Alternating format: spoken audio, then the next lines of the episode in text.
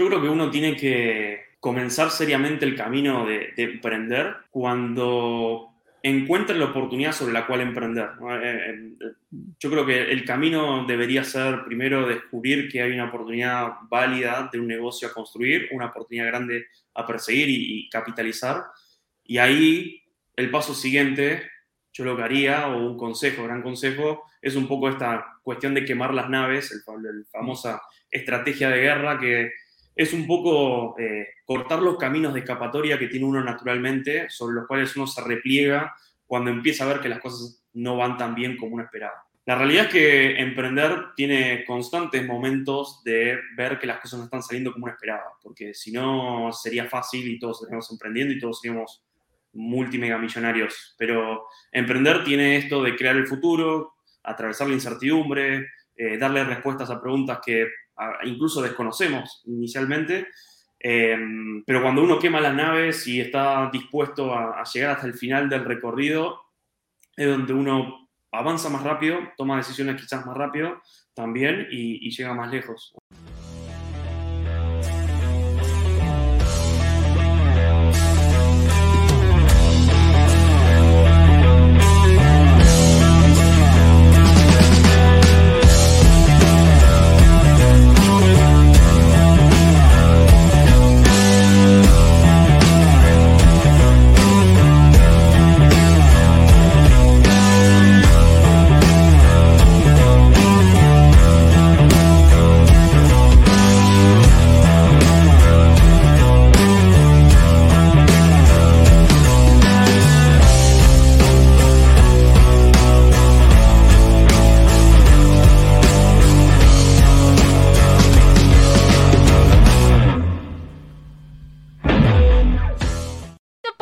Llevado gracias al patrocinio de Panadería y Repostería Saludable. Hola, ¿cómo está? Buenas tardes en México, buenas noches en Argentina. Soy Ricardo Granados, host de este podcast de Godín a líder de la industria. Yo hoy me encuentro muy emocionado porque está uno de mis mentores de la última aceleradora donde estuvimos, en Prelatam. Juan, Juan, Juanma, ¿cómo estás? Muy bien, muy bien, Ricardo. Gracias por, por la invitación. Feliz de estar acá, de conversar y compartir un poco mi, mi experiencia con la audiencia. Y pues gracias a ti por darnos este tiempo. Sé que andas ocupado, pues exponenciando emprendedores de toda Latinoamérica y pues muchas gracias.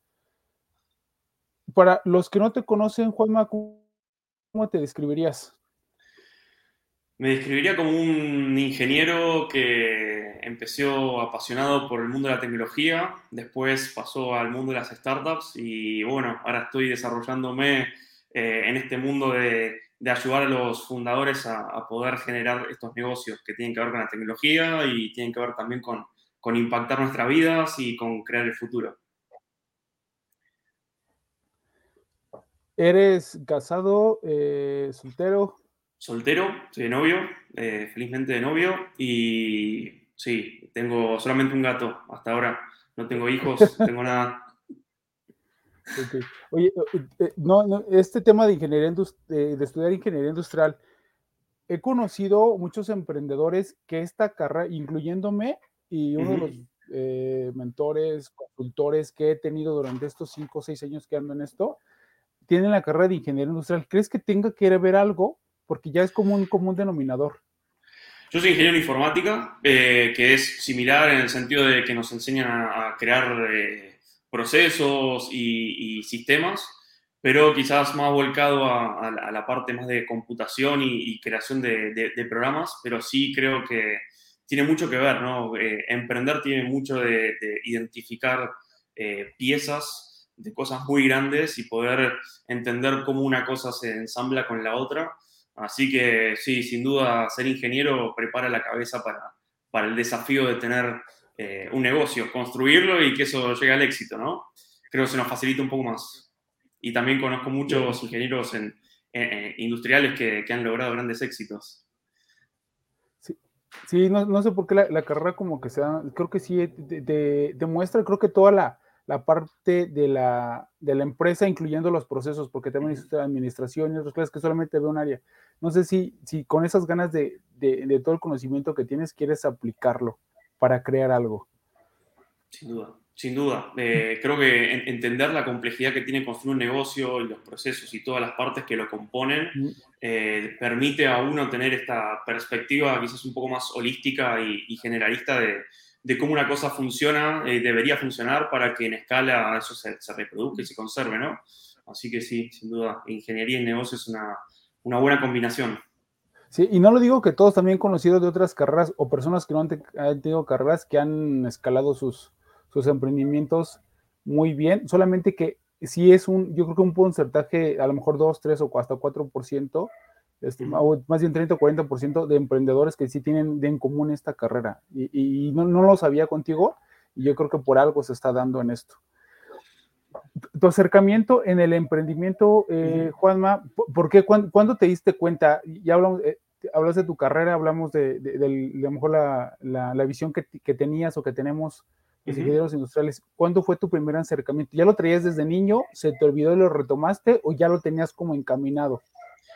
Em, mi acercamiento a, los negocios y, a la tecnología creo que empezó de muy pequeño, de muy pequeñito. Em, siempre me apasionó la tecnología y de manera muy temprana siempre en casa había dispositivos tecnológicos, eh, las primeras computadoras. Yo ya un poco más viejo, que lo que aparento, nací en el 86, eh, con lo cual cuando ya estaban empezando los 90 estaban los, los, primeros dispositivos electrónicos o computadoras o consolas de juego en casa eh, y, y, ahí comencé a, a, sentir la tecnología y a apasionarme, ¿no? Creo que me, me, sorprendía lo que podía hacer una computadora, en, en su entonces eran juegos, simples juegos, pero después con el tiempo empecé a acercarme más a, a esto a, la parte de no solamente utilizar la tecnología, sino desarrollar tecnología. Eh, rápidamente aprendí de forma autodidacta a, programar un poco. Em, y después tuve que ir tomando decisiones a lo largo de, mi vida, a medida que iba avanzando o iba madurando en, el colegio secundario, lo que es la prepa en, México. Eh, elegí seguir un colegio que tuviera educación en tecnología entonces ahí seguí profundizando un poco lo que era dominar esa, esa ciencia de, programar y crear programas y, entender eh, cómo la tecnología puede resolver problemas. Y después tuve que dar el paso a la universidad. Eh, y ahí en la universidad es donde em, es una universidad a la que fui, se llama el Instituto Tecnológico de Buenos Aires, ITBA, nosotros conocemos acá en Argentina. Y ahí en la universidad, lo bueno que tuve es que es una universidad de ingenierías, muchas ingenierías, muchas ramas que se conectan en, un mismo campus. Entonces estaba rodeado de ingenieros industriales, yo ingeniero informático, ingenieros químicos, ingenieros en mecánica, en robótica, y era un lindo espacio para eh, explorar oportunidades, ¿no? Para, escuchar de negocios y, ver, y eso también me ayudó mucho la facultad, de ver a la ingeniería en sí misma, en mi caso la ingeniería informática, no como un fin en sí mismo, en el, sentido de, desarrollar ingeniería por sí misma, sino nos ayudaba a ver la universidad, la ingeniería como un medio, ¿no? Para poder crear transformación, para crear el futuro, para crear innovación, cosas distintas. Así que eh, la universidad me empezó a acercar al mundo de los negocios, ¿no? A entender el impacto que tenían las cosas que se podían crear con tecnología. Y ahí es donde me acerqué al mundo de las startups, ¿no? Que fue como la cereza del postre que unía todo a la vez, ¿no? Tecnología, negocios, innovación. Así que ese fue un poco el recorrido hasta llegar hasta acá. Em, ¿Emprendiste saliendo de la escuela o te empleaste en una organización para poder después aplicarlo en el emprendimiento? Primero, durante estaba, eh, mientras estaba en la universidad, tuve mis primeras eh, experiencias profesionales aplicando la ingeniería. Eh, lo primero fue una empresa de desarrollo de, páginas web, simple páginas web, donde tenía un poco de diseño, un poco de programación, eso fue como mi primer trabajo. Después tuve un segundo trabajo estando en la universidad, que es una organización que se llama SAF, una organización que reúne a estudiantes de todo el mundo en una convención que se hace una vez por año, eh, que eso se comenzó en 2005 a hacerse, eh, acá en Ciudad de Buenos Aires, en Argentina. ahí tuve mi experiencia como director del área de tecnología. Rápidamente eh, tenía un equipo de, tres personas, éramos tres personas nosotros, dos personas a cargo, y ahí empecé a, aprender un poco lo que era eh, el contacto con la tecnología, el liderazgo de equipos y demás. Y, y después, sí, terminando la universidad, después de otros eh, proyectos en los cuales participé, ahí en 2011 fue mi primer proyecto de punta a punta enfocado a, emprender, ¿no? Emprender como, como director, como emprendedor. Eh, habiendo participado de startups, habiendo participado en el recorrido también de, otros proyectos.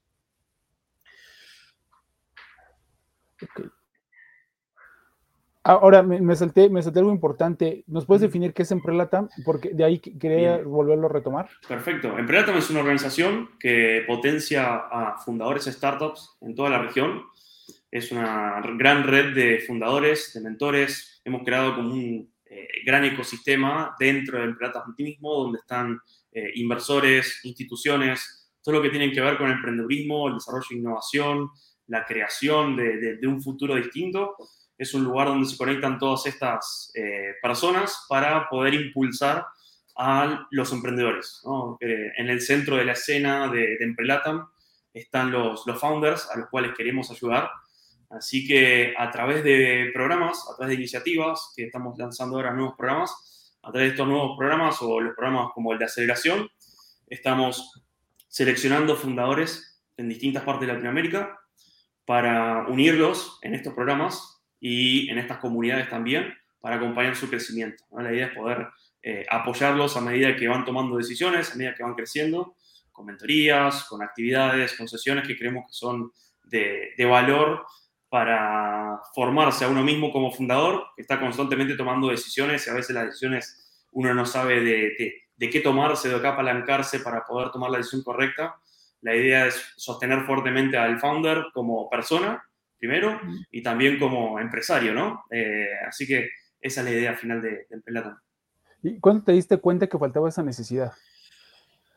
Me di cuenta eh, al, ser emprendedor, yo mismo, eh, en, mis primeros intentos de, emprender, obviamente tuve mis, fracasos en, el recorrido, pero al comenzar este recorrido me di cuenta que emprender era una actividad sumamente solitaria, sobre todo pues empecé en una época donde WhatsApp no existía, donde la, la comunicación era por, como mucho por MSN, eh, por SMS, mensaje de texto o algo así, con lo cual no existían estas redes como hoy se conocen de, emprendedor, eh, de, emprendedores, ¿no? Entonces, em, fue muy difícil empezar a tomar decisiones sin eh, estar acompañado, sin estar rodeado de pares, de colegas. Entonces, em, eso vi que en el último tiempo fueron surgiendo algunas iniciativas, pero ninguna cumplía con las expectativas que tenía yo de cómo debería ser una aceleradora o un lugar de acompañamiento a los fundadores. En general, las aceleradoras tienen mucho que ver con tomar equity, siempre hay un fondo detrás, no siempre hay un modelo ahí que no termina de ser para todos, termina siendo para un grupo muy selecto de personas que puntualmente machean con una necesidad, etc. Entonces la idea en Prelatam es hacer como un espacio de aceleración de los fundadores independientemente del negocio que estén construyendo, ¿no? si, si vemos que tienen potencial, poder acompañarlos. Eh, así que sí, estamos cubriendo un espacio que creo que pocos están encarando o espero ser los que mejor lo estamos haciendo hoy. Y, creo que lo mencionas bien, ahorita que yo fui parte del, del batch número 20, creo, que, creo que lo mencionas, poder conectarme con alguien de Argentina, de Colombia, de mismo México, pero a lo mejor de en, Mérida, y tener eh, los mismos, porque son los mismos problemas. O sea, no importa que estuviéramos en países o kilómetros y en horarios diferentes, eran los mismos problemas de, clientes, de retención, de generación de equipo, de evaluaciones, de financiamiento. Y poder hablar con ellos, si te sientes, eh, eh, sabemos que el emprendimiento sí es solitario, porque pues nadie te entiende lo que estás viviendo, las decisiones que tienes que tomar, por más que las expliques. No, a una, si tienes amigos que están en el mundo corporativo, y tú se las platicas y digan, sí, yo también, porque soy director o soy gerente, tú ves, sí, pero realmente no es la misma importancia, porque el pagar nómina de que, tú tienes esa presión cada 15 días o mensualmente, esa no se vive, aunque el problema es muy grande. Y no estoy despreciando o, menospreciando la, la, posición, pero la, toma de generación de un equipo, de, la responsabilidad que tú tienes y poderte sentar, o sea, que Emprelata genere la plataforma para que muchos emprendedores se estén ayudando, se estén coachando y vayan creciendo si es necesaria. Y también lo que me gusta mucho de Emprelata, y no porque estés aquí, pero lo que mencionaste también es cuando sí te facilita mucho la clase social en donde naces, el lugar y el tiempo y el emprendimiento es menos complicado. Todos los emprendimientos creo que tienen su parte de drama, pero tú al poder juntar diferentes clases sociales con proyectos diferentes, a lo mejor sí en una etapa, porque lo dijiste tú en una entrevista que estuve escuchando, si tienes que tener, para sacarle el provecho en prelata, si tienes que ya tener números para que ese conocimiento lo puedas aplicar. O sea, si tienes que tener unas ventas para que esas ventas las puedas transformar y mejorarlas y el equipo y todo lo demás para que tu empresa y aproveches en Prelata. Yo creo que también ese filtro que están haciendo es necesario porque le sacas provecho totalmente al programa completo, mentores, equipo, eh, hasta el Demo Day. Creo que lo, estás haciendo muy bien y creo que estás eh, democratizando también el emprendimiento a unos niveles que eran necesarios, donde no había, oye, ¿por qué no tengo que ir a Silicon Valley? O sea, no, no tengo que ir y aparte, aparte por el tema del idioma, aparte por, por la cantidad de dinero que tengo que ir allá, y tengo que pasar dos o tres meses a picharles a, a 200 VCs y a lo mejor uno me va a decir que sí, pero ¿cómo vas a soportar esos 60 días? Y que tú lo puedas traer y democratizar es un trabajo pues titánico, ¿no? Y creo que lo están haciendo muy bien. Muchas gracias, muchas gracias. Sí, ahora, ahora dime, dime, dime. No, estamos justamente alineados con eso, ¿no? De, de, poder eh, acercar todo el conocimiento que existe en Latinoamérica, de construir negocios en Latinoamérica, que es una, región muy particular, no es lo mismo como suceden los negocios en, Europa, que como sucede en Estados Unidos, que como sucede en Latinoamérica. Entendemos que hay una gran cantidad de talento que hoy ya tiene la experiencia necesaria como para entender cómo construir negocios en Latinoamérica y poder, y en Predatan eh, ser, eh, convertirse en este lugar donde el conocimiento un poco decanta, ¿no? De las personas que lo están haciendo, lo hicieron y descubrieron cómo se hace y poder democratizar eso independientemente de donde uno está, ¿no? Porque también una de las eh, tesis sobre las cuales se construyó en Prelatam, que siempre quisimos desde el inicio ser remotos, una, experiencia remota, es justamente acercar este conocimiento a una persona independientemente de donde esté. ¿no? Como decías vos, no tener que tomarse un avión ir a la capital de un país para poder emprender o tener la posibilidad de emprender. Hoy Internet permite construir negocios en cualquier lugar del planeta y no tiene sentido que una aceleradora, por ejemplo, te haga subir un avión y trasladarte a Ciudad de México, Buenos Aires, Santiago, en Chile. Entonces, eh, la idea de que sea una gran comunidad remota y que un mentor de México pueda mentorear a una persona en Chile, o uno en Colombia, a uno en Buenos Aires, creo que es un poco eso, ¿no? De, construir una gran región emprendedora, ¿no? Emprendedor tiene un poco esa, esa mirada. Ah, ah, ahora, porque mencionaste emprendimiento Latinoamérica, ¿por qué emprender? Y, si sabemos que el 90% es sufrimiento y el 1, el 10% es atinarle y se siente bien padre, pero, pero ¿por qué emprender, Juanpa? Yo creo que eh, emprender es eh, un poco una, como una vocación, ¿no? Hay personas que tienen vocación para ser médico, hay están los que tienen vocación para ser, eh, no sé, abogado, y emprender un poco es una vocación, ¿no? es una forma de, ver la forma de transitar la, vida, ¿no? Eh, el emprendedor tiene esto de descubrir oportunidades y a partir de un sueño, una imaginación, algo que estaba en la cabeza, lo materializa y lo convierte en algo tangible, físico o digital, lo que fuera, pero que de cierta manera está construyendo el futuro. El, emprendedor es eso, es un gran creador del futuro. La innovación en su gran medida viene por estas personas que se, eh, se atreven a crear lo desconocido hasta el momento, eh, siempre con un grado de innovación, pero siempre creando algo distinto. Eh, y emprender es un, como bien decís, en, en cantidad, uno tiene más momentos feos que lindos, ¿no? Mm. Eh, uno va atravesando quizás momentos feos a diario o situaciones, eh, condiciones difíciles a diario. Pero si uno se pone a ver la intensidad que tiene la felicidad que genera el, acierto que tuvo uno en el día, eh, es muchísimo más grande. entonces, un emprendedor es un poco de masoquista porque se termina acostumbrando al dolor, le, entiende, le termina entendiendo lo que genera ese dolor, que es aprendizaje al final del día. Pero sí, es un, poco un emprendedor, es un, atrevido, ¿no? De, aspirar a más y, construirlo. Emprender es maravilloso, se lo recomiendo a cualquier persona que, que sienta esa chispa dentro de que no podría estar haciendo otra cosa más que emprender. Ok se menciona mucho que cuando trabajas, cuando te empleas en una organización entras en, la, en una zona de confort y ahorita dices, ese, ese como masoquismo, no, nos gusta sentir dolor, es parte del proceso para poder llegar a, ese objetivo que quieres llegar y ese objetivo pues se te olvida todo lo demás, ¿no? Es como cuando clavas un gol, todo lo que te costó clavarlo, eh, tiras al marco, no sé si has visto a los jugadores, tiran al marco, corren, corren, corren, burra, burra, burra, tiran al gol pero no lo clavan y se cansan y se ve cómo están sude y sude y respirando y luego se tiran al piso y, y por qué la fallé. Pero haces la misma jugada, burlas, burlas, burlas, llegas, metes el gol y ese jugador nunca se cansa. O sea, no se cansó. O sea, nada más de puro clavar el gol, se le olvidaron los 40, 50, 100 metros que corrió para poder llegar. Es, creo que es lo mismo con un emprendedor. Clavas el gol y ya todo lo demás se te olvidó. Ya, ya lo lograste. Pero crees que, y se habla mucho de la zona de confort cuando trabajas en una organización, ¿crees, ¿crees que también hay una etapa donde el emprendedor entra a una zona de confort? Yo creo que el emprendedor nunca, si está emprendiendo verdaderamente, si, está atravesando desafíos, los desafíos que tiene naturalmente una empresa de estar constantemente eh, innovando, probando cosas nuevas, yo creo que nunca un emprendedor se aburre, creo que es una de las actividades más divertidas que existe. No, no, no creo que un emprendedor entre en la zona de confort.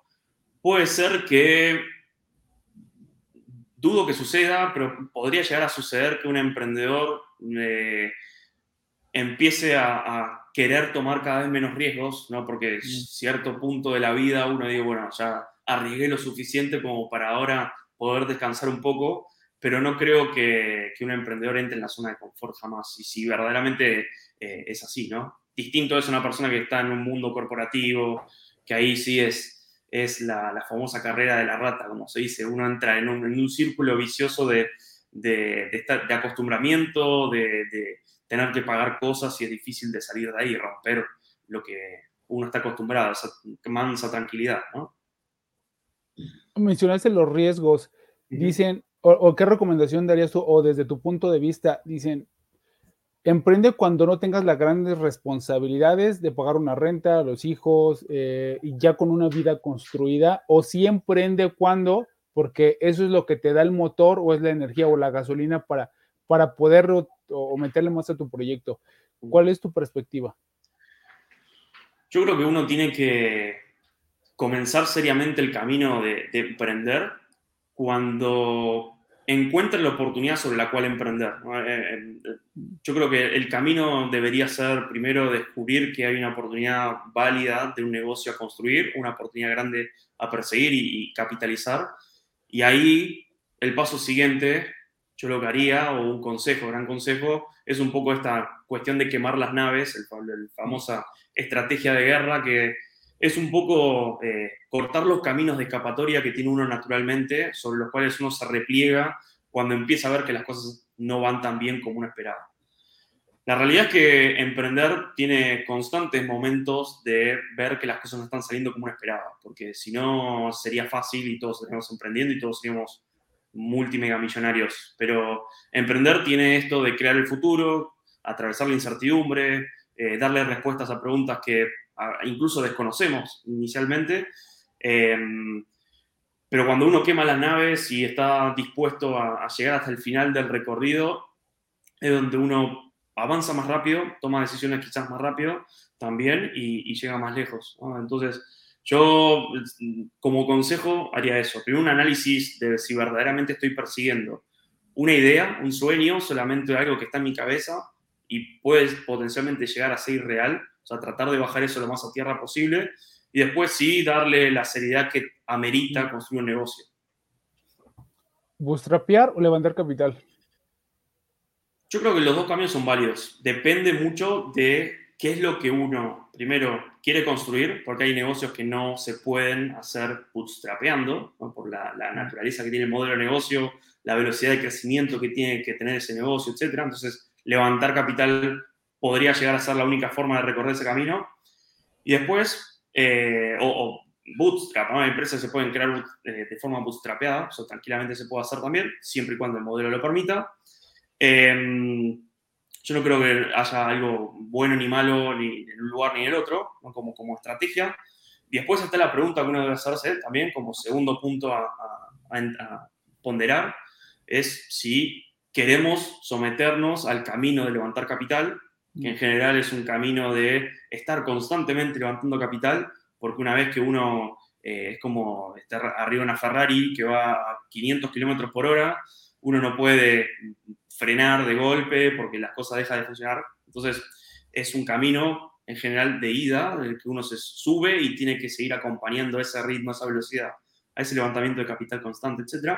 Entonces, uno tiene que estar dispuesto a que ese sea su camino, porque te está respondiéndole a inversores, está respondiéndole a múltiplos de crecimiento que uno tiene que eh, obtener, ¿no? acompañar, promesas que va haciendo en el camino, porque uno no es que levante inversión y la gente le da plata porque sí, sino que uno tiene metas que conseguir también. Entonces, es un camino con una presión externa. A veces cuando uno va bootstrapeadamente, con su propio crecimiento, el orgánico, con sus propios recursos, etc., eh, uno es dueño a veces de su tiempo, uno es dueño de sus decisiones y uno a veces no le tiene que responder a nadie. Entonces uno también tiene que preguntarse si quiere seguir ese camino o no, más allá de que la estrategia sea la correcta, ¿no?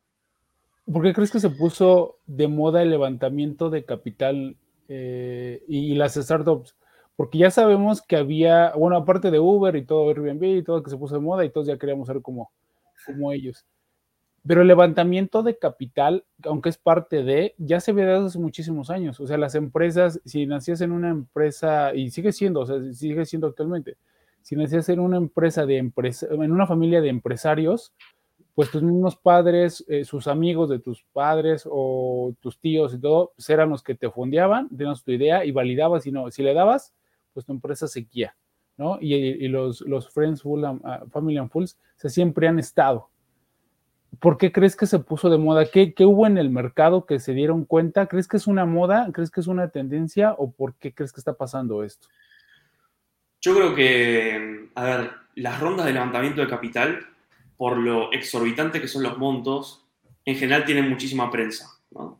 Y muchas veces los seres humanos construimos nuestra realidad de acuerdo a lo que percibimos. ¿no? No, no, tenemos la capacidad de estar en todo momento, en todo lugar y ver la realidad tal como es, sino que la vamos construyendo con lo que vamos viendo. Tiene mucha prensa levantar capital, tiene mucha prensa una empresa que levanta 50 millones de dólares en una ronda y se convierte en un unicornio. Entonces yo creo que con el tiempo los emprendedores empezaron a ver eso y muchos creyeron que eso era el único camino, incluso el, camino que determinaba el, éxito. ¿no? Salir en la etapa de Forbes y anunciar una, una gran ronda parecía que era el, camino correcto, lo celebrable, ¿no? Lo, único que valía y, otra cosa no. Entonces, yo creo que se ha, se ha puesto de moda eh, justamente por eso, porque se lo, muchas veces se percibió que ese era el único camino. Hay un gran abanico de posibilidades, una gran variedad de formas que uno puede construir una empresa, cómo fondear ese crecimiento de la empresa. O sea, uno lo puede hacer, como decíamos antes, de forma trapeada, levantando capital, como fuera Em, pero bueno, eh, hay que a veces eh, las formas menos glamorosas de, atravesar el recorrido a veces son las más efectivas, ¿no? Hay grandes empresas que se crearon sin levantar un dólar de capital. Em, así que sí, yo creo que es una, una necesidad para algunos modelos de negocio, no es una necesidad para todos y a veces todos creen que por una moda todos tienen que perseguir ese camino. Tienen que uno preguntarse verdaderamente si si, debe ir por ese camino, si es una necesidad para lo que está creando. Acabas de mencionar que eh, fue como, el como que el sueño, hay algunos emprendedores que yo conozco que el sueño ya ni es ni la necesidad, o sea, nada más es el levantamiento de capital y, y, lo que caraquean como, ya, ya lo logré, o sea, ya, ya me fundieron tantos millones y después ya no saben qué hacer. Antes de pasar ese tema y también que me quería que me comentaras qué opinas ahorita de la muerte de los unicornios, porque ya ha habido varios, y también de los despidos masivos en el tema de tecnología. ¿Cómo identificas, porque has hablado de los emprendedores que tienen que encontrar la necesidad, que tienen que tomar un camino y tienen que estar decididos a, que, a, qué es lo que van a resolver y, el tema de quemar los barcos? Tienes en Prelatan, ya van en el batch, creo que 21, en este momento está el 21. ¿ah? sí. Has visto una cantidad, tanto en Emprelata como fuera de.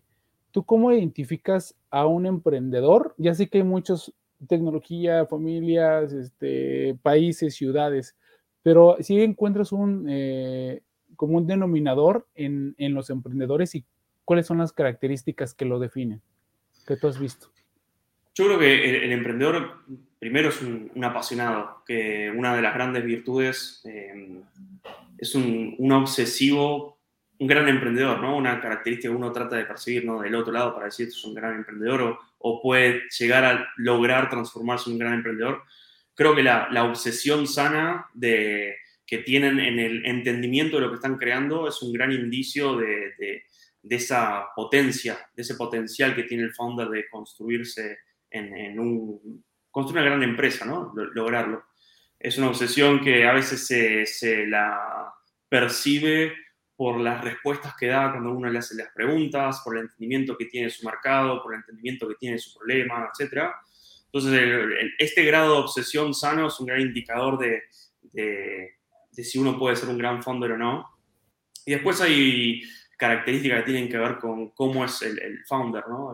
La, humildad que tiene el founder frente al, al feedback adverso, la humildad que tiene el founder frente a la opinión que le puede dar un mentor o las preguntas que se le hacen para que pueda redescubrir si verdaderamente está en el camino correcto o no. Yo creo que la, humildad es una gran componente que define a, grandes fundadores. Y después, obviamente, el, compromiso, que es un derivado a veces de, la obsesión, ¿no? si uno está comprometido verdaderamente en, en, crear valor en el otro, en el mercado o en el cliente, en quien fuera, de una manera genuina. Cuando uno está genuinamente involucrado en, constantemente aportarle valor a otro, es donde uno termina descubriendo eh, las soluciones o los negocios que realmente tienen sentido de ser. Uno encuentra dónde están los dolores, encuentra dónde están las, las oportunidades y encuentra cómo construir estos puentes entre necesidades y soluciones a través de la creación de esta innovación, de la tecnología, del uso, etc. Yo creo que esas tres características podrían ser algunas de las más eh, relevantes como, como importantes a tener como founder, ¿no? Ahora, en, en tú las identificas y grupo de los mentores y tu equipo las identificas. ¿Qué has visto de evolución cuando un emprendedor entra en Prelata? Aunque es muy poco el tiempo, pero es, es objetivo y es muy claro en Prelata, es, es esto y esto, y tienes hacer esto y eso te ayuda. En Prolatan, en serio, realmente, y no es por hacer el comercial en Prolatan, pero realmente sigue un mejoramiento de, tus proyectos. Pero en el puro equipo, sí dejamos el emprendimiento, pero el emprendimiento al final de cuentas lo hace el emprendedor. Cuando entra alguien en Prolatan, ¿cómo has visto la evolución y qué cambios ha habido cuando, cuando salen en la, en la última, en el demo de ahí? ¿Cómo, cómo, cómo, cómo has visto esa evolución? Yo creo que siempre hay una evolución en, en, en la madurez que le dan a la construcción de lo que están haciendo, sea lo que sea, independientemente de la naturaleza, la industria, el proyecto lo que fuera. Yo creo que lo que en Predatam le da a los founders son un arsenal, una gran cantidad de buenas preguntas a hacerse que a uno le ayuda a entender los fundamentos que hay detrás de lo que uno está creando. Yo creo que soy un creyente en esto, de que uno para poder construir algo verdaderamente sólido tiene que entender los fundamentos. Uno no puede construir un, edificio sin sus columnas que van a soportar todo lo que está por encima.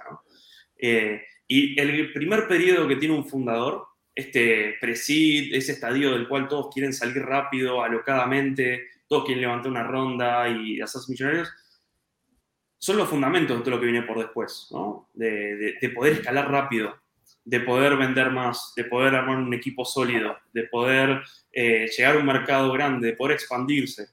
Todas esas cosas que vienen en, un segundo estadio del crecimiento emprendedor vienen de haber creado bases sólidas. Entonces, la transformación que, vemos en, el periodo que dura este programa, durante las semanas, es justamente eso. Cómo a través de ayudar al emprendedor a hacerse buenas preguntas, termina preparándose para dar los siguientes pasos. Em, así que veo esa transformación, esa madurez en el, fundador, en el cual le podemos hacer preguntas y tiene buenas respuestas, y son cortas, y son concitas, y son sintéticas, y, van directo al grano, y eso demuestra también la, madurez del entendimiento que tiene sobre el problema, la solución, su estrategia de cómo va a hacer crecer el negocio, etc. Pero ese es el, principal valor que tratamos de incentivar en los fundadores. Obviamente nadie mejor que ellos saben lo que están creando. O sea, nadie mejor que un fundador sabe el problema de su cliente, eh, el, su modelo de negocio, cómo capturar valor o cómo entregar valor a, su mercado. ¿no? Nadie mejor que ellos lo sabe, pero sí, generándole estas buenas preguntas, podemos hacer que, eh, podemos guiarlos ¿no? a, que eh, consoliden estas bases. Sí, y yo estoy en varias comunidades de emprendedores y en una en las que estoy, sí hablan mucho de la estructura de poner eh, la, visión del negocio, el propósito, de hablar con el equipo, de poner KPIs, de todo se habla y creo que traía como que yo esa mentalidad de estructura, pero yo siempre igual quiero crecer los negocios, escalar. Cuando llegué en Prelatam los, los, primeros días, creo que pasa lo que tú mencionas, que todos los emprendedores cuando hablan y hablan, hablan de su pitch, como que siempre piensan como nivel y está muy bien a nivel internacional, mundial, y cuando empiezan a pasar los días, yo me, sentía como diciendo, hoy, este, creo que yo tengo más estructura, o sea, creo que mi fuerte es la estructura, pero, me falta esa visión como internacional o, pasarlo como exponencial mi negocio. Entonces, por eso creo que estoy bien porque estoy en, en, un momento donde puedo compartir con muchos emprendedores de varios países. Yo me sentía así y como iba pasando los, los días, creo que lo que tú dices, el emprendedor que quería y todo, pero el prelata me dice, ok, sí está bien, pero ¿dónde está tu estructura? Y yo creo que me iba como que emparejando en diciendo, lo que traigo, lo que traigo así, de background, con esto, creo que se está emparejando y eso le ayuda mucho. Creo que en Prelatam les ayuda a estabilizar o poner los pies en la tierra sin perder la visión. O sea, siguen con la visión, pero con una base para seguir escalando. Y eso es lo que creo que ayuda bastante para ser los emprendedores. Vi cómo se iban bajando, pero, o sea, la visión, pero iban bajando como que sus piecitos, diciendo, oye, sí, sí, sí, creo que tenemos que conocer los units economic, tenemos que conocer nuestras finanzas, eh, tenemos que tener KPIs, tenemos que tener esto antes de, porque nos lo van a preguntar, primero para nuestro negocio y aparte si queremos levantar capital. Y eso que ayuda también bastante en Prelata. Ahora, el tema de los unicornios antes de pasar, para, para que una startup funcione y, llegar hasta donde puede llegar eh, exponencialmente, se necesitan dos cosas. Bueno, aparte del cliente, de los proveedores, pero está el emprendedor y necesita el fondo para que el fondo le, dé, ¿no? También se está poniendo de moda crear fondos. He escuchado varios emprendedores que dicen, es que el siguiente nivel, después de emprender, es crear un fondo y se vuelven eh, inversionistas ángeles y después empiezan a crear un fondo ya con estructura. ¿Tú crees que sí es un paso a seguir o crees que sí hay un perfil ¿Y, qué piensas también de crear fondos? Porque ahorita están creando los stores, pero también se están creando fondos, que uno, uno necesita al otro. Pero ¿qué piensas de esto? Si es un siguiente nivel, si se necesita una estructura, también es igual un perfil o un estilo de vida como tú lo, como tú lo mencionas. Sí, yo creo que hay muchos eh, fundadores que, de startups que han tenido éxito, que ahora se están volcando a, apoyar a la siguiente generación de, fundadores o de empresas. Y, y, está muy bien y está genial que pase eso, porque es un poco lo que sucede con, con como ecosistema, ¿no? Es, es el, decantamiento de la experiencia, de, del know-how y, de entender cómo se construyen negocios en Latinoamérica. Y está muy bien que personas que hicieron dinero ahora puedan apoyar a la siguiente generación de, de, emprendedores. Eh, está, está, fenómeno y lo celebro y ojalá cada vez con el paso de los años haya más, ¿no? Ex empleados de grandes empresas como Mercado Libre, que ya hay personas que pasaron por Mercado Libre y, está Casset como fondo, que es un, poco de, esto, de este primer gran unicornio o empresa que tuvimos en, Latinoamérica de, tecnología, eh, que algunos de sus primeros empleados y, miembros del, equipo fundador armaron este fondo, etc. Yo creo que hay una gran oportunidad de, seguir alentando a través de, estas eh, organizaciones a la siguiente generación de emprendedores. No es para cualquiera administrar un fondo porque tiene los desafíos que tiene particularmente tener un fondo de inversión, que es primero levantar toneladas de dinero si uno quiere impactar efectivamente a, los founders. En general, si uno va por el camino de, del levantamiento de capital, uno puede tener una primera ronda de 200 mil dólares, 100 mil dólares, una ronda pequeña, 80 mil dólares, lo que fuera, pero rápidamente va a necesitar mucho dinero, entonces los fondos de inversión en general se construyen sobre eh, algunos millones de dólares. Y después está la, realidad de que un fondo no solamente debería aportar, o está dentro de su objetivo, ¿no? Eh, no solamente aportar dinero y capital, sino que también muchos aportan una estructura de mentoría, acompañamiento, know-how, etc. Y si existen muchísimos fondos, eh, me imagino que, la, posibilidad de entregar valor y diferencial de, muchos de ellos va a ser eh, solamente el, dinero que aportan, ¿no? Entonces, eh, hay que ver cómo, qué sucede en el futuro. es una, gran incertidumbre porque en Latinoamérica no hay muchos fondos.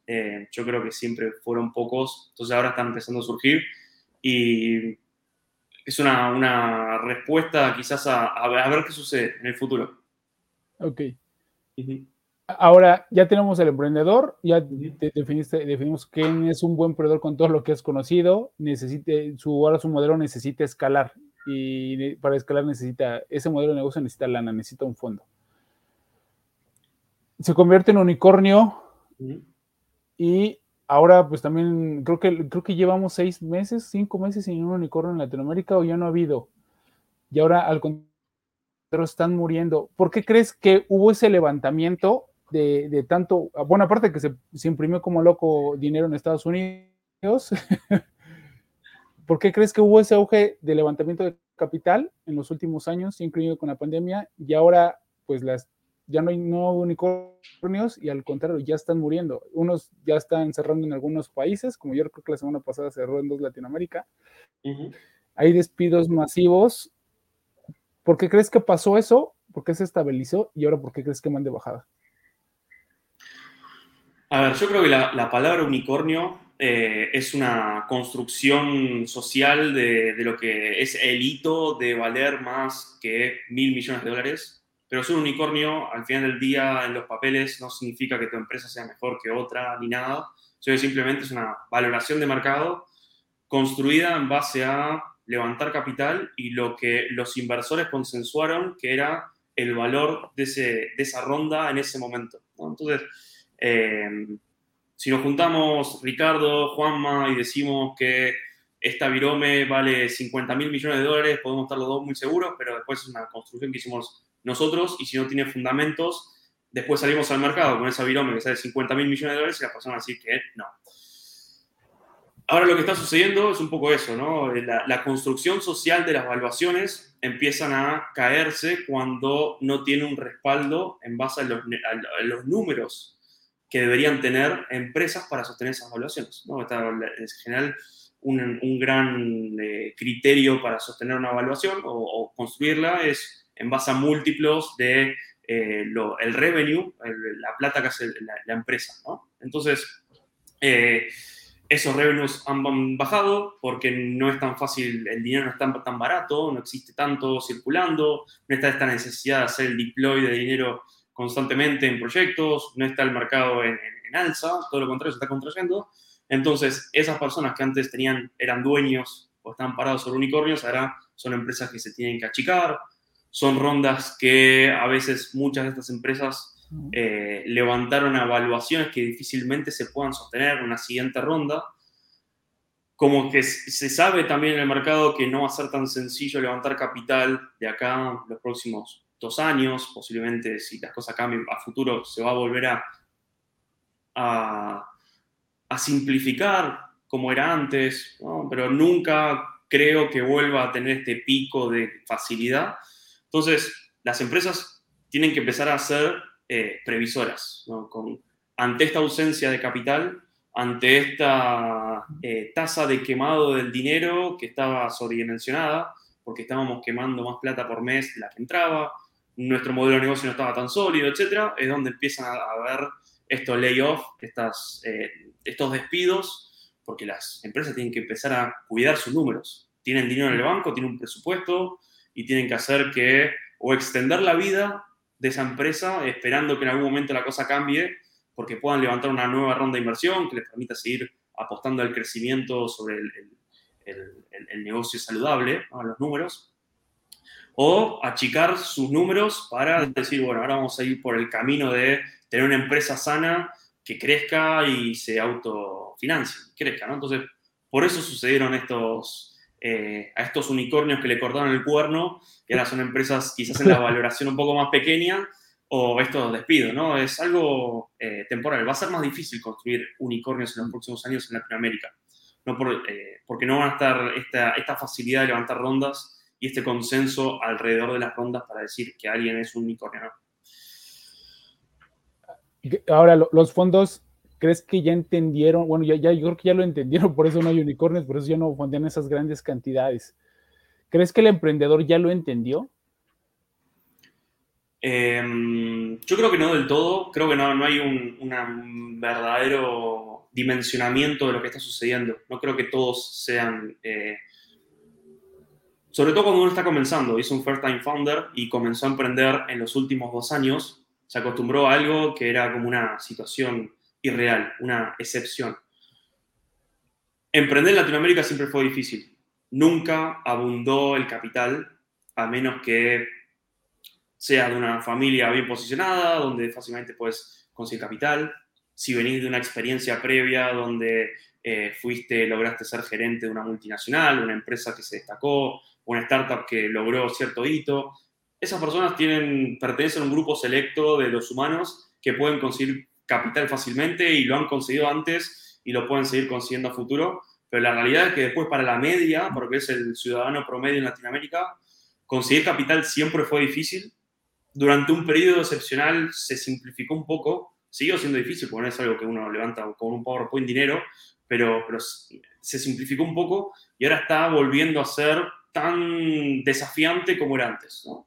Pero, sin embargo, esto no impidió que grandes empresas se construyeran en Latinoamérica. ¿no? Eh, eh, empresas como Tienda Nube, ¿no? sea un unicornio hoy o no, lo que sea, ¿no? una, empresa que tiene 100.000 clientes, operaciones en México, en Argentina, en Brasil, son empresas que nacieron en otra época, son empresas que nacieron hace 10 años atrás. Entonces, la, la, ausencia de capital no significa que uno diga el, el startup no puede existir más, sino que simplemente el, emprendedor con creatividad va a atravesar el desafío de, crear innovación de otra manera. ¿no? Quizás va a avanzar más despacio o menos rápido, mejor dicho, pero sí lo va a seguir haciendo. Ahora, con todo esto, ¿cómo es el futuro de Emprelata? A ver, Emprelata eh, hasta hoy cubrió un buen espacio de lo que son los fundadores que están comenzando un proyecto, que están en los primeros días, Entendemos que el early stage es un poco más amplio de lo que hoy en me está, está eh, cubriendo. Es por eso que lanzamos, estamos ahora eh, con convocatoria a tres programas que van a suceder en paralelo, que separan los estadios que tiene una empresa en early stage, que es un estadio de exploración, de encontrar una idea, encontrar un fundador, encontrar una oportunidad, encontrar un problema.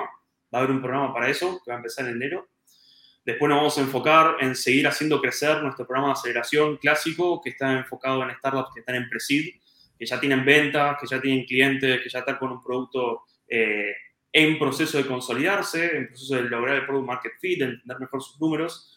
Nos vamos a seguir eh, profundizando ahí, mejorándolo con cada iteración, con cada batch, siempre nosotros mejoramos. Y después ahora también estamos abriendo un programa para fundadores que están en otro estadio, un estadio más cercano al SID o una serie A, que tienen desafíos distintos porque quizás ya están cerca o lograron el product market fit y el acompañamiento va por otro lado, ¿no? De cómo escalar, cómo, cómo resolver ciertos problemas o desafíos que, que un fundador en sus estadios iniciales no tiene cuando está comenzando.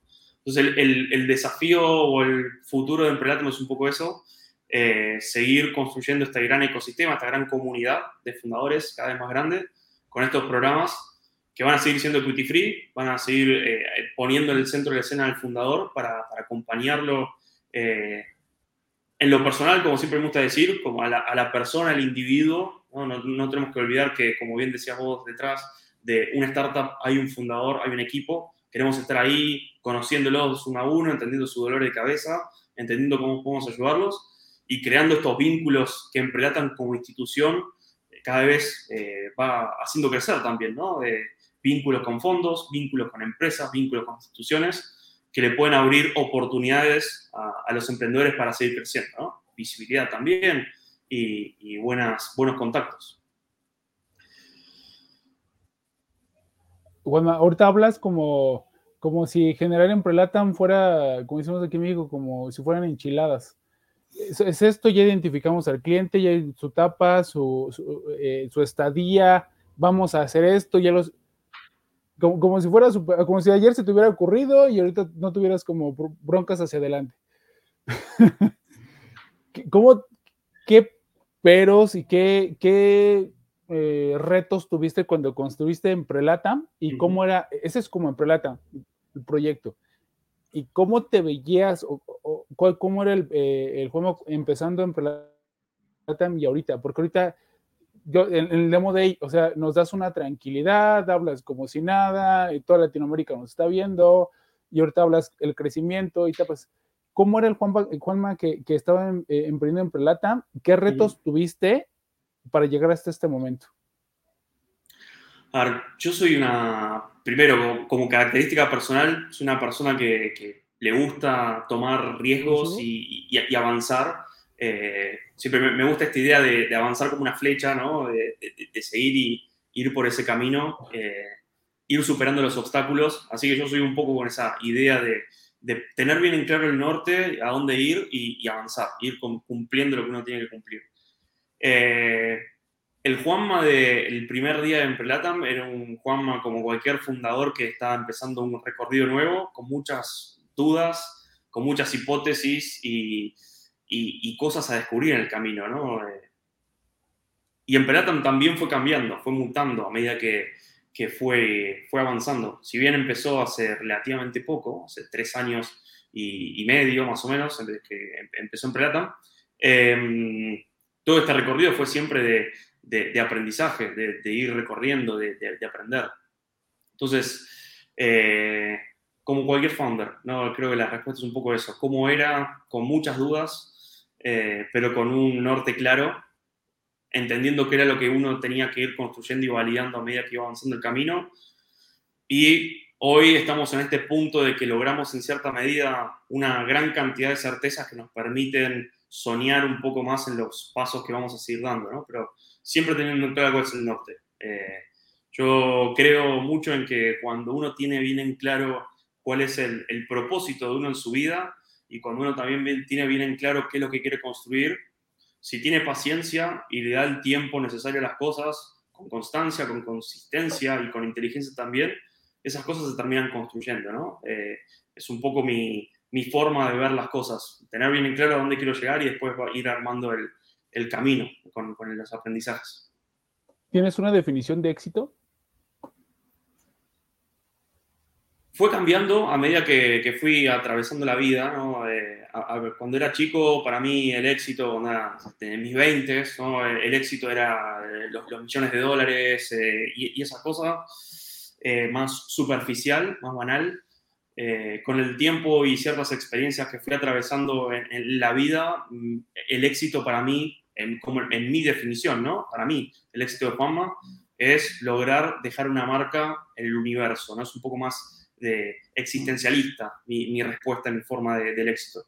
No importa tanto tener un yate de 50 millones de dólares estacionado en Qatar, eh, me importa más poder ayudar a otros a, lograr eh, emprender, por ejemplo, que es un poco mi misión. Así que mi éxito, mi definición de éxito sería ver a, una Latinoamérica emprendedora en su totalidad y que en plata me esté ahí eh, ayudándolos a, cada founder en la región. Eh, ¿Cuál, es tu mayor fracaso en todo este tiempo de viendo emprendedores, creando, trabajando? Que, te haya, que, sido, que haya sido un parteaguas, es decir, creo que este error me costó muchísimo, pero es donde he aprendido más. A ver, yo tuve una empresa a la cual tuve que, cerrar, ¿no? Eh, una, experiencia de la cual no salen los diarios, porque como bien decíamos antes, a veces la, construcción de la realidad se basa en, las buenas noticias y no en las cosas malas. Eh, yo tuve que cerrar un emprendimiento, una, empresa propia que ya tenía cinco años de, vida.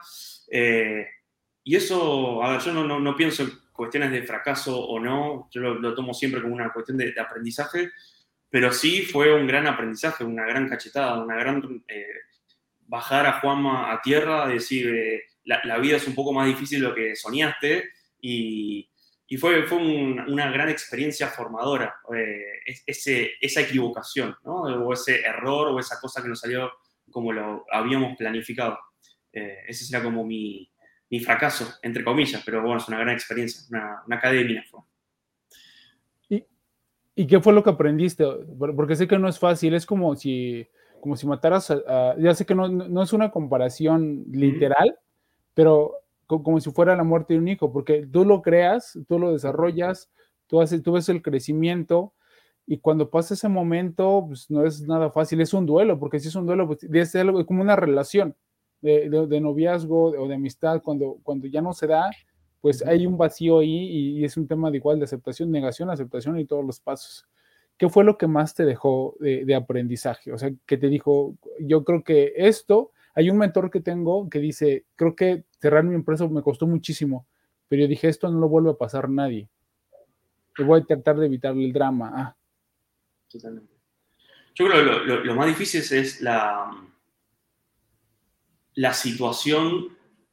A ver, es una. Uno, por creerlo que, que uno es una excepción, el cerrar una empresa, uno cree por desconocimiento que es una excepción y que es un fracasado, está esta idea que uno se empieza a construir, estos miedos que empiezan a surgir en la cabeza de no voy a poder emprender nunca más, nadie me va a atender el teléfono, van a pensar que, no sé, soy un mal profesional, eh, ¿cómo voy a hacer para...? Y empiezan todas estas, estas voces en la cabeza a, a, volver aún más difícil el, el desafío de, de, cerrar el emprendimiento, la empresa, por lo que va a suceder después. ¿no? Eh, y después uno va conociendo personas en el recorrido o en ese mínimo momento. Yo me, fui apoyando en, varias personas que, habían atravesado procesos similares y uno empieza a entender que no es tan eh, dramático, que es mucho más habitual de lo que uno conoce.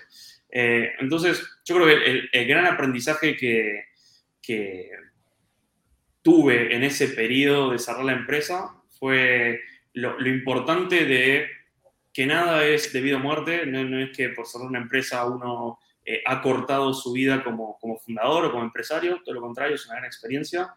Y después entender que uno siempre tiene una persona en la cual apoyarse, no hace falta que uno sepa absolutamente todo, lo bueno, lo malo, tener respuesta de, absolutamente todo lo que va a suceder, sino que siempre en, en, otras personas pueden contar o apoyo moral o apoyo para tomar decisiones. Entonces, eso aliviana muchísimo el, el, el proceso, ¿no? el apoyarse en el otro para poder atravesar ese desafío desconocido, ¿no? del cual no existen los libros, ¿no? de cómo ser una empresa. No es un bestseller, ni, ni uno lo puede descargar de Amazon. Estaría genial que alguien lo construya, pero, pero bueno, es un poco eso, ¿no? de saber cómo rodearse. Y sin duda es difícil, pero eh, distribuyendo esa carga en otras personas, uno lo, lo, toma con mayor naturalidad. Y después todos esos, esos miedos que surgen en la cabeza, en general no son reales. Son construcciones también mentales de uno. Así es.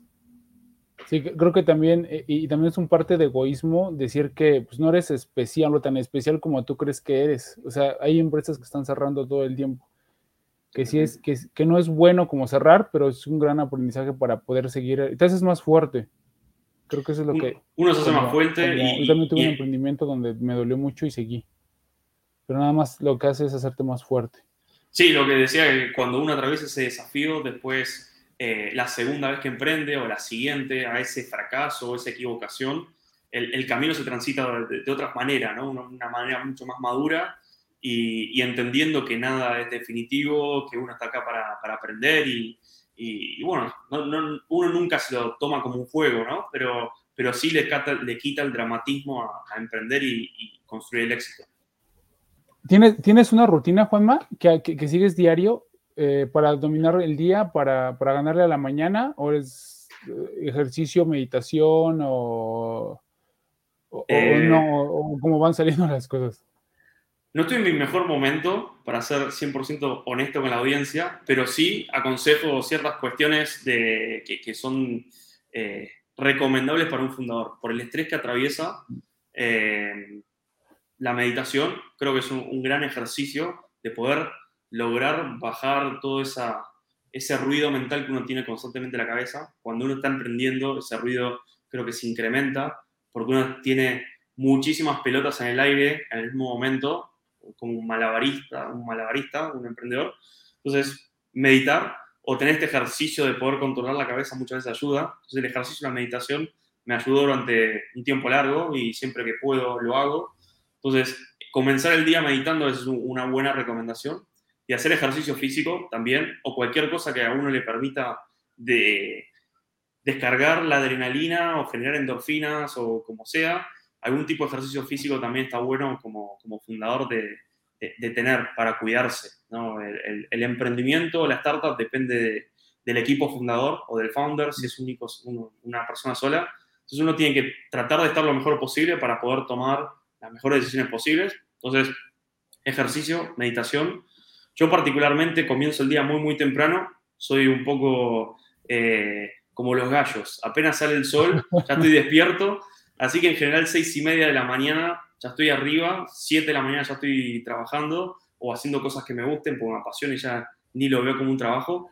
Y ahí comienza mi día, ordenando mi calendario, mi agenda, resolviendo las cosas más eh, que menos me gustan temprano, ¿no? Para poder sentir que, que gané el día y después tener mi, cabeza más fresca de problemas, ¿no? Durante el día, habiendo resuelto lo, lo, más difícil, después puedo encargarme en las cuestiones que tienen que ver más con estrategia, con tomar decisiones o con creatividad, que a veces cuando uno tiene demasiada presión encima de cosas que a uno no le gusta hacer, a veces eso va en detrimento un poco de, de, eso, ¿no? Entonces, eh, esas serían como mi, mis recomendaciones principales. Hablaste de preocupaciones, ¿hay algo que no te deja dormir? Eh, suele dormir poco. Mi cabeza funciona muchísimo todo el tiempo. Eh, el futuro no me deja dormir. La incertidumbre. Si bien estoy completamente acostumbrado, porque soy emprendedor por, naturaleza y sí eh, las nuevas ideas, estar escuchando cosas, consumiendo información, eso me, me deja sin dormir, pero por, por pasión, por apasionado, no por preocupado, ¿no? Siempre que hago esta pregunta a, los, em, a, a, personas que no son emprendedores, me dicen que el problema, cuando lo pregunto a los emprendedores, me dicen que la solución, cuando encuentran la solución a algo, esa solución no los deja dormir porque la quieren aplicar. Algunos hasta se ponen, la escriben, entonces esto lo voy a solucionar aquí, o hay una buena idea de negocio, le escriben y ya se puede, se puede dormir, pero el emprendedor lo que no lo deja dormir son, no son los problemas, porque los problemas es lo que él busca para resolver cuando encuentra cómo resolverlos es cuando no puedes dormir. Totalmente, sin duda. Eh, para darle eh, eh, esta pregunta al nombre del podcast de Godina, líder de la industria, eres un líder en sí, desde mi punto de vista, porque estás atrayendo emprendedores. Haces que ellos vengan y aparte traes inversionistas, bueno, fondos inversionistas, para que puedan fundar los proyectos de, las personas que, los empujaste, que los potenciaste. ¿Cómo haces eso y también cómo generaste? Porque también veo que tu equipo ya está creciendo, ya había una, persona que presenta parte de ti, este, las, las charlas. Está Adrián y está todo el equipo. ¿Cómo logras o qué crees que tienes tú para poder traer a tu equipo interno, atraer a los emprendedores, que la gente cree en ti? Y luego también tienes un montón de alianzas y bien grandes. O sea, tienes marcas de, de, nube, de descuentos, tienes Stripe, tienes varias, pues, por mencionar algunas, sé que son varias y no quiero omitir ninguna, pero ¿cómo logras juntar? Porque son varias, varios perfiles, emprendedor que está buscando, las marcas que quieren la alianza y que los emprendedores ocupen sus servicios, el equipo, los, los VCs, ¿qué crees que estás haciendo bien para que la gente te siga? Yo creo que tener en claro la, la visión de lo que quiere construir en Prelatam es, es determinante y, y, no perseguir la solución fácil. ¿no? Creo que en Prelatam está atravesando un desafío que es difícil por sí mismo. La salida fácil de Emprelatam podría ser tomarle equity a los emprendedores, transformarse en una aceleradora, levantar capital, romperle la cabeza a un founder que quiere conseguir una mentoría y que una hora valga mil dólares yo creo que estamos atravesando un camino muy difícil, ¿no? Un camino de eh, bootstrap, pero en el sentido de vamos a remangarnos y ver cómo lo podemos hacer de la manera más eficiente posible, pensando siempre en el fundador. Tenemos la cosa bien clara. Entendemos a, quién le queremos aportar valor y por qué y qué necesita. y los conocemos porque nosotros somos fundadores y, estamos constantemente en conversación con ellos. Entonces, creo que tenemos bien en claro eso, qué es lo que queremos hacer. Y en base a eso podemos trasladar esa visión a los demás. Creo que cuando uno tiene bien en claro el propósito, la misión, la visión de todo esto, se hace más fácil eh, sumar a estas personas que coinciden en esa visión, ¿no? coinciden en que el fundador necesita asesoramiento, eh, que, el emprendedor, el emprendedor necesita eh, una empresa que lo apoye para conseguir cierto crédito, para poder hacer más simples sus primeros pasos. Puedo de esa manera también sumar personas que comparten esa visión conmigo y sumarlas al equipo, sean los mentores, sean las personas que componen el equipo de Emprelatam, ¿no?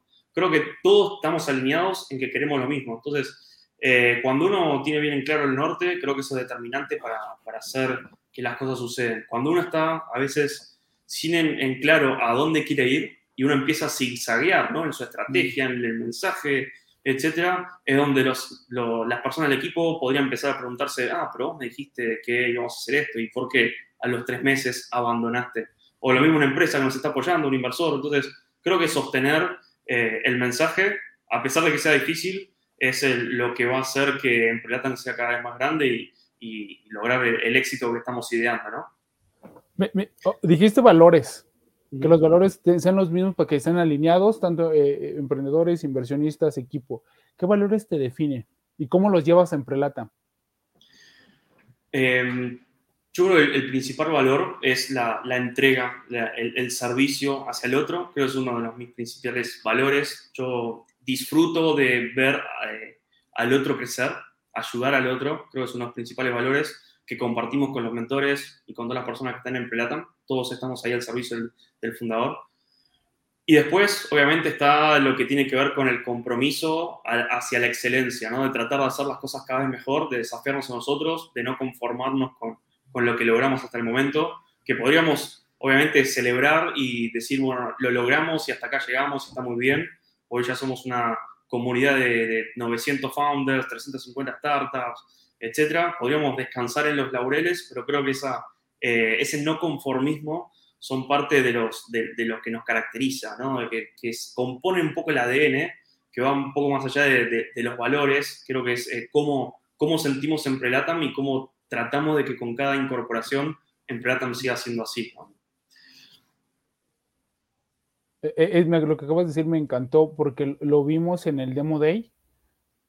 Cuando lo presentábamos, y yo fui uno de, esos, de esos casos, cuando uno de, los compañeros de, los, emprendedores lo, presentaban y, y, lo decían y, realmente no se les entendía nada, porque yo fui uno de los casos, pero hubo un caso en especial donde lo presentó, mm, era, era un super proyecto, lo presenta, tú de buena forma, y creo que también hablas de ese tema de egoísmo, de poder escuchar, y yo creo que eso también define un buen emprendedor, porque tú, los, tú nos decías, bueno, está bien puede tu proyecto, pero es bueno, pero no lo sabes explicar, y el demo de ahí no más es explicarlo. Yo para hacerte mejor, voy estoy ayudando así. Mueve esto, esto, esto y esto y esto. Y al ver que hay una persona que te está diciendo por lo que ya pasó y quiere evitar ese drama contigo y que con esas modificaciones subas al otro nivel o puedas bajar un fondo o, sigas creciendo, eso es de realmente que alguien te quiere ayudar, porque dices tú te vas a la fácil y sí está bien y, estás aquí para, para, eres uno y vas a salir siendo otro después de un relato.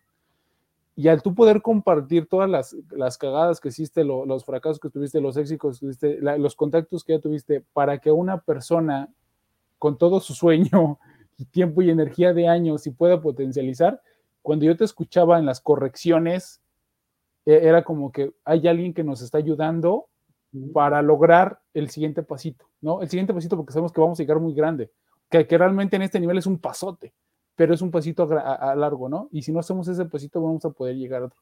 Y ahorita que hablas del propósito, pues sí, o sea, y no lo has perdido, no pierdes ese foco de, ese ayudar, ayudar, ayudar, ayudar. Y, eso es porque en Prelatam si tiene 21 batch, la gente ya está hablando mucho de eso y ya estás posicionándote tu nombre.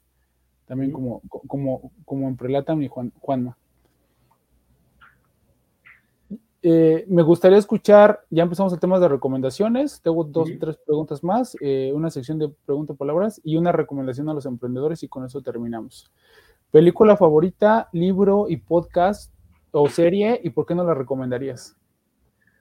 Película favorita, es una buena pregunta. Eh, siempre me gustó el Club de la Pelea, una, gran, una, una buena película. No sé por qué, pero es un poco este nihilismo que tenía el, el, uno de los protagonistas, el protagonista ¿no? de, de, de entender la, la, doble forma de atravesar la vida, de entender el por qué estamos acá, etc. Creo que el Club de la Pelea tiene mucho de eso, de, de entender un poco el, eh, sacarle la superficialidad a la vida y, y, volverla lo más tangible posible. Así que el Club de la Pelea es un, un gran éxito que me gusta siempre ver.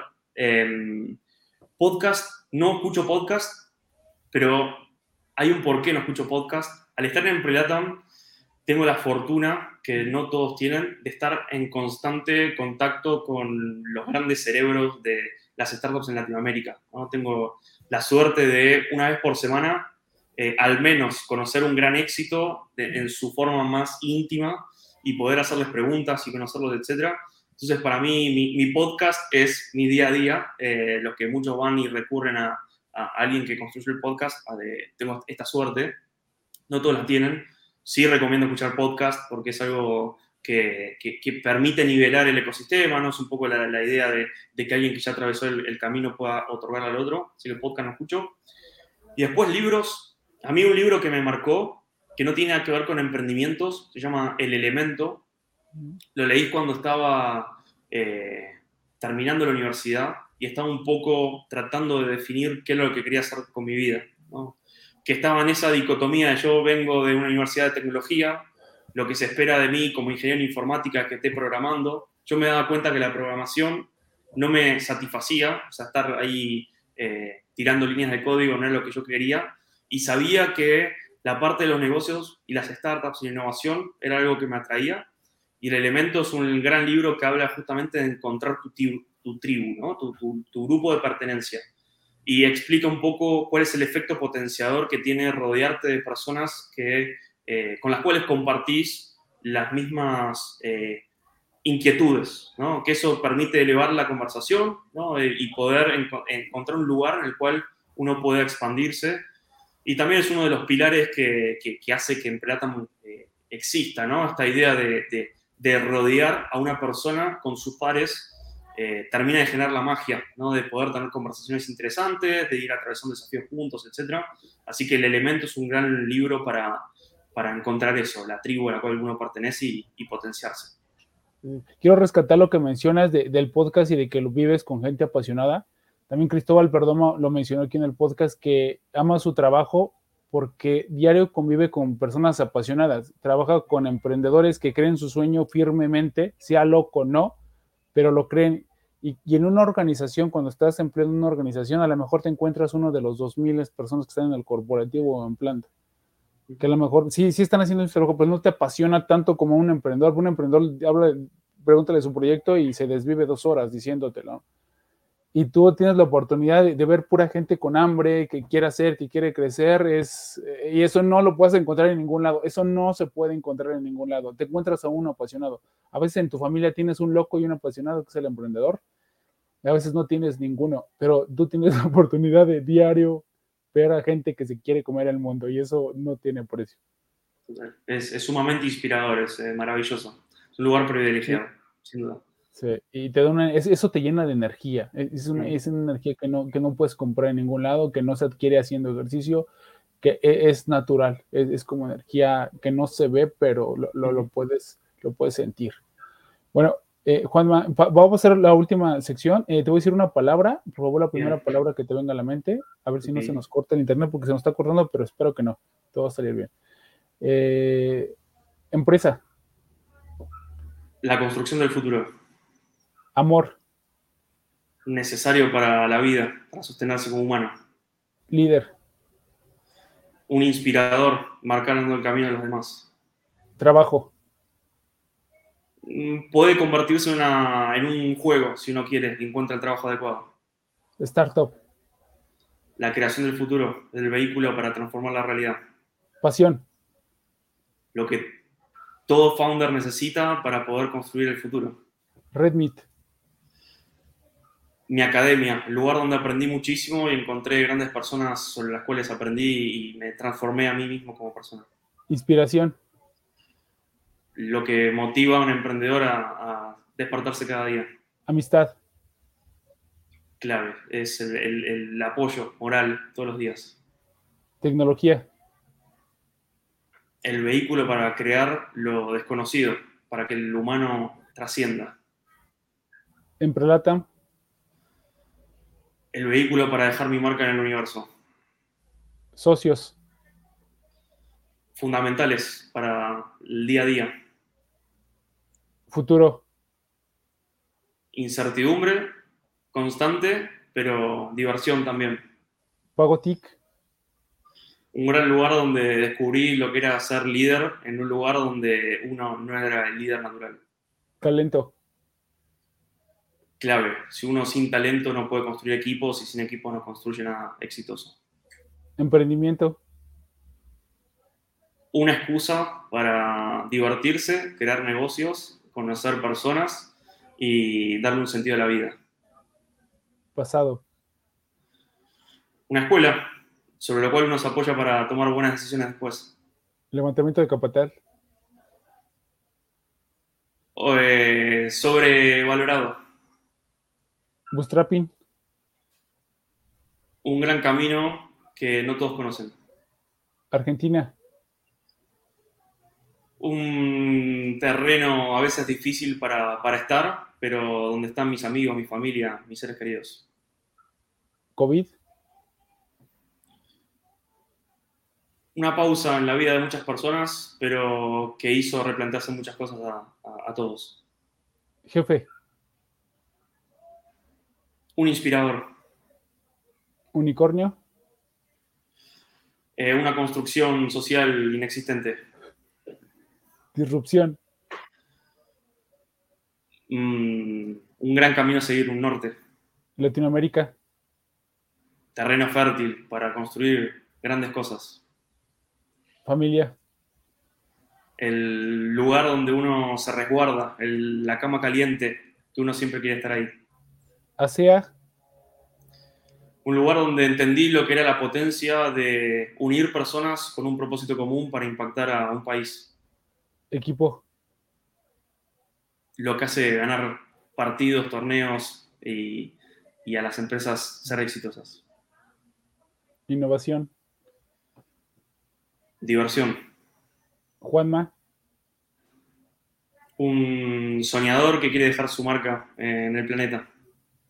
Vale, padrísimo, Me encantaron las, las, respuestas. El equipo me fascinó. Son los que ganan partidos y torneos y empresas. Sí, es el equipo. Es, lo, más importante. Juanma, eh, eh, pues otra vez, si nos puedes comentar otra vez qué es Emprelata y sus redes sociales, página y las convocatorias.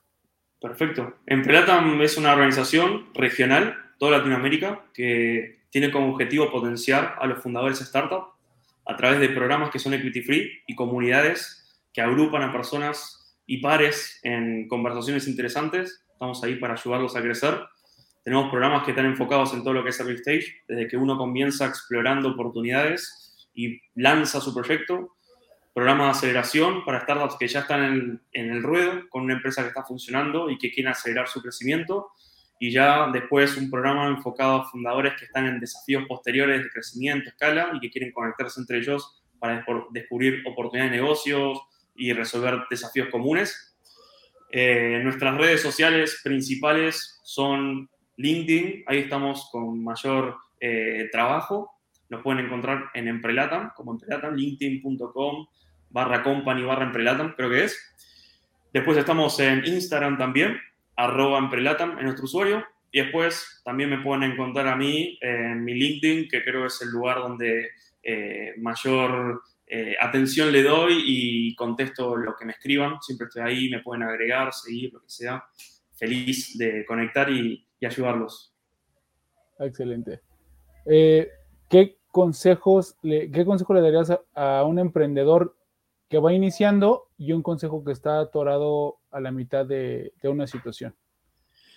Para que está comenzando, que entienda correctamente los fundamentos de lo que está construyendo, que creo que eso es clave para construir un, negocio exitoso. No, no se pierdan en un sueño por el sueño en sí mismo, porque uno en la cabeza puede eh, contestarse muchas veces eh, con, justificaciones que no son válidas o reales. Entonces, no se mientan ustedes mismos, traten de hacer el trabajo de bajar toda tierra y entender los fundamentos de lo que están construyendo.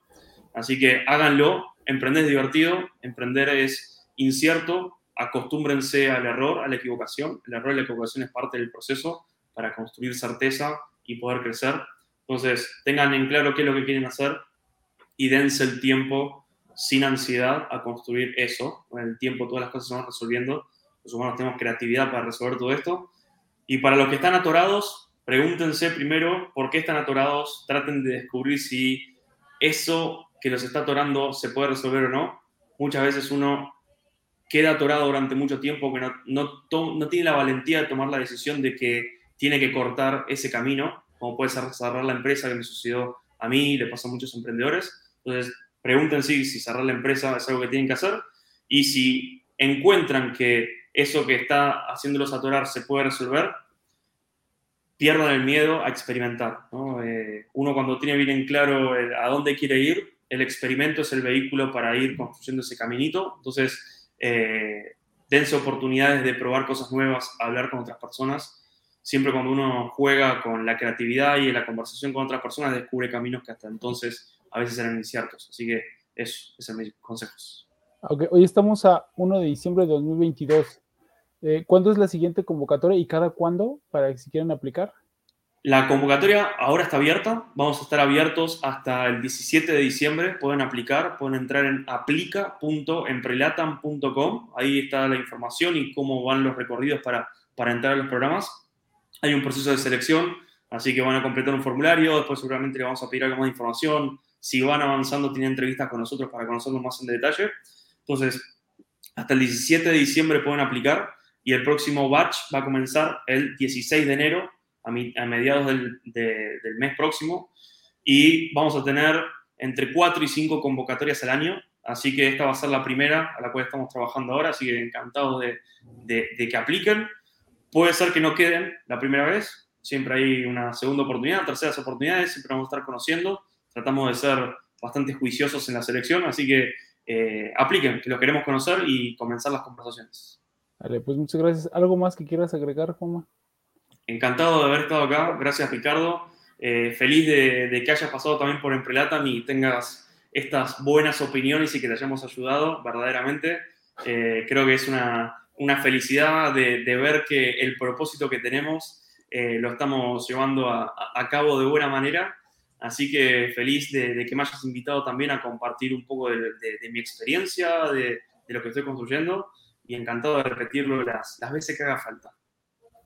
Ah, pues muchas gracias. Muchas gracias a ti. Creo que no tuve como la oportunidad de, agradecerte formalmente y era uno de los propósitos de invitarte aquí, pero era más, creo que era más fuerte poder compartir tu experiencia, todos los, tus aprendizajes y llevar a Emprelatam a más. Ese es el propósito realmente por lo que te invitamos al, podcast y creo que se está cumpliendo y, falta muchísimo. Eh, pues gracias, gracias a todos los que se conectaron, gracias a, los que están escuchando en este momento. Si ustedes conocen a alguien que este podcast le puede interesar, nos ayudaría mucho que se lo compartieran. También las plataformas que nos calificaran con las cinco estrellitas, comentaran para, para que esto llegue a más personas y sigamos apoyando el tema de emprendimiento, liderazgo y todos estos temas que son importantísimos en Latinoamérica. Gracias a todos. Nos vemos la próxima semana. Y feliz año, este es el último, creo que vamos a definir, a lo mejor hay otros en otras próximas semanas, pero creo que seríamos con este. Y pues muchísimas gracias otra vez, Juanma. Gracias a todos y nos vemos a la próxima. Bye. Chao, chao. Muchas gracias. Este podcast es llevado gracias al patrocinio de Panadería y Repostería Saludable Huelque. Gracias por acompañarnos en este podcast. Esperamos que te haya inspirado para crecer dentro de tu organización y domines tu industria. Soy Ricardo Granados. Hasta la próxima.